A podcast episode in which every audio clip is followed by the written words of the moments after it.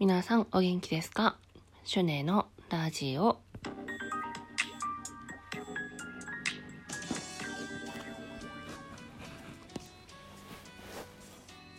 BGM を流してみました。うるさいんですかね？よいしょ、よいしょ、よいしょ。えーとですね、この音楽が合ってるのかは別として、著作権フリーの音楽っていうのを調べてみました。なんかこういう風にいろいろ成長していけたらいいなと思っています。えっ、とですね、自己紹介を一番最初にした時と合わせて、また別の自己紹介をしようかなと思って、えー収録をしようって思いました。うんと、あ、あとは今日1時間半ですね、あのぶっ通しでライブ配信させていただきました。あのーコメントをくださった方とか聞いてくださった方は本当にあのーなんかやりきった感がすごくて今すっごい眠いんですけどあの本当にありがとうございましたなんかああいう風にリアルタイムで話をしたりとかあとは伝えにくいことを伝えるっていうのをちょっとねやってチャレンジできたことをすごく嬉しく思っていますということで、ここからは高速でいきます。えっと、今日考えたのは、高速、えー私の履歴書をあ伝えようと思いました。なんか私的には結構もう何でも全部フルオープンにしちゃえばって思うんですけど、まだね、ちょっと使い方が分かってないのに、あの、個人情報全部言うのは、あの、良くないのかなと思って、そこそこにします。えっとですね、私のうんと面接の時に渡すようなエントリーシートのやつをかいあの言っていこうかなと思います。えー私は昭和30あ嘘嘘昭和 昭和59年の、えー9月26日生まれですね。えー多分ね皆さんが思ってたよりも相当年上だと思います。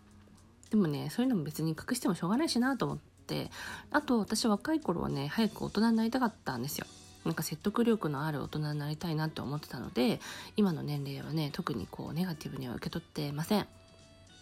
でも言わないけどねわざわざね。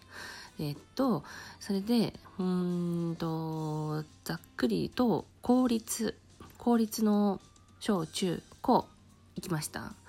で高校生の時にアルバイトをいろいろやりました。飲食とコンビニと。で一番長く続いたのが、えー、とお好み焼き屋さんで ごめんなさい。でその次がたこ焼き屋さんです。うんと粉物が多分ね相性がいいんだと思います。でそこから私公務員になったっていうのを一番最初自己紹介したんですけどえっ、とえっ、と自衛官でした。航空自衛隊にいました。女性自衛官として。なんで入ったかっていうのもあるんですけど、まあざっと言うと同じ釜の飯っていうのを経験してみたくって、うん、と高校生の時は校則が上履きを履く以外ないというか自主自立を目標として勉強もあの自分のこともちゃんと自分で考えてやりなさいねっていうテーマの高校だったのでなんかそのまま大学に行くっていうのがなんかこう授業も単位制だったんですよ高校なのに。自分の取りたいものを取って単位を取って卒業しましょうみたいな高校だったのでもう一回これを4年間やるのかっていうのがちょっとなんか自分の中ではしっくりこなくってでせっかくならもっと規律の厳しいところに逆に入ってから社会人になりたいなと思ってでどうしようかなと思った時にうんと警察か自衛隊かみたいなで自衛隊を受けたんですよ1本。で割と倍率が高くって女性自衛官って。なんで受かればいいねみたいな感じだったんですけどそこであの、ね、採用していただいて自衛官になりました。でえっ、と3年ぐらいですね、まあ、そのまま定年まで働いていけるコースで入隊したんですけどなんかまあいろいろいろいろあって自分の中でね考えることがあって、うん、と3年で退職しますっていうのを偉い人に言いに行ってあの税金でねお給料をもらうっていうのが申し訳ないから自分であの働いて稼ぎますって言って辞めました。うん、で辞める前からもうなんかこう美容の世界に興味があったので肌荒れをしてたのでなんで美容専門学校の申し込みはもう終えてってで一回面接に東京に戻ったりもしててでそこから専門学生になりました。ででそこからあの学校に行ってる間なんかバイトしなきゃなと思ってた時に公務員やった後はなんか時間を取り戻せみたいなメンターの人がなんか私の前にいてなんで六本木と銀座で働けって言われて、えーと、学校の後は夜六本木のあのホステスさんのいるお店で働いててで土日は六本木ヒルズのあの最上階の方にあるカフェバカフェバーで働いて何かを取り戻せって言われたら何かを取り戻してました。でその後美容専門学校出てでそこから私は英語を使うのが好きだったので英語を使うっていうのがテーマのマックスファクター株式会社に入りたかったんですよ。なんか社内は全部英語ですみたいなことを聞いたのでで美容部員になろうと思ってで美容部員になったんですよ。そしたらその仕事先がマックスファクターではなくってまた別の外資のあの有名なコスメの美容部員になりました。でもそこで私が実際見たものっていうのがあの私が悩んでるってことをあのテーマに美容の世界に入ったので悩んでる人を助けたいなって思ったんですけど本当に悩んでる人はこんなにキラキラしたデパートカウンターには来ないわと思ってちょっと音楽消します。なんか来ないわと思ってあのどうしようかなと思ってたんですよ。私がやりたいことと現実がちょっと違ったかもしれないって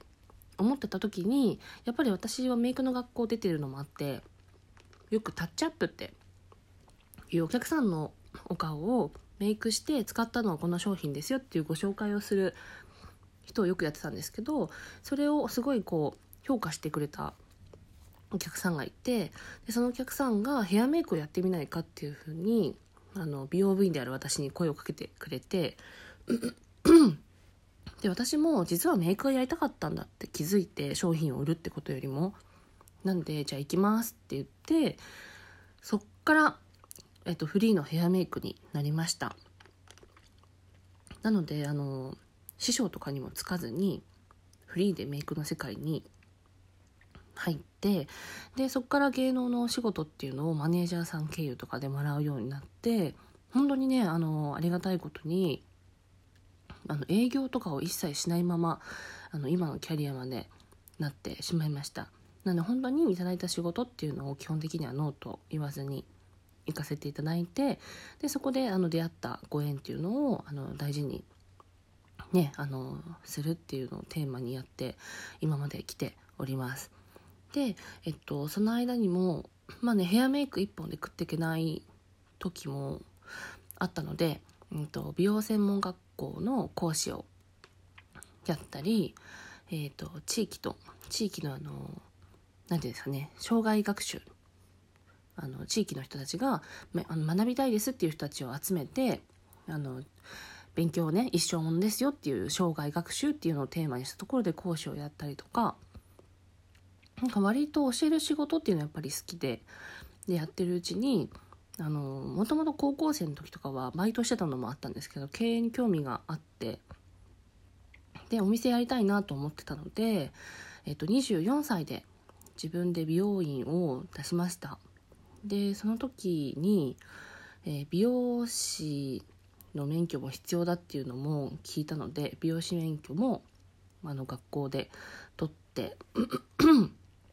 でその後大きい施設にしようと思った時には管理美容師っていう資格が必要だっていうのを聞いて分かりましたと。で管理美容師の資格も取りました。でも割とその間はあの六本木とか銀座でねあの遊んでたというかお会いした人たちによくしてもらって経営のこととか仕事のこととかねあとお金の使い方とか人生観とかっていうのはすごく教えてもらえたと思ってます。なのでそういうのを今私は あの仕事先でですねお会いした人たちに少しでも役に立ったらなと思ってメイクっていう技術の他にもそういうお話であのなんかねお役に立てたらなと思ってます。でえっ、と特に最近私の中でテーマになってることっていうのが、うんと、セクシー女優の現場のことででその現場の今の現実だったりとかあとは本当の女の子の何て言うのかな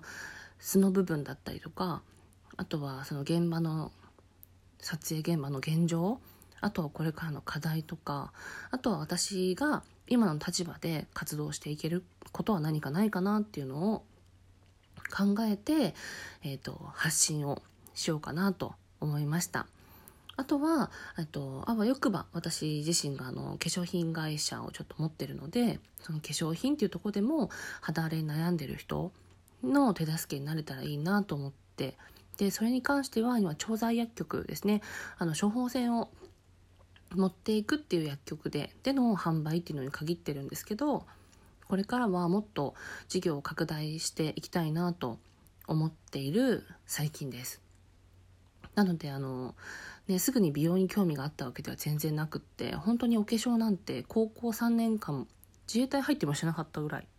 なのでお化粧に興味が湧いた時イコールもう仕事をし始めたって感じではあるのでお化粧がねまだまだ興味がないって人の気持ちもわかるかなっていうところであの一人でも多くの人に会って仕事をしていけたらなって思ってます。なんかちょっと早送りみたいな感じでお話をしたんですけどなかなかね自分のことを話すのにバックボーンを伝えるっていうことがなかったのでちょっとかいつまんで話してみました、えー、またね詳しく話をしていけたらなと思います。聞いてもらってありがとうございました。ではでは。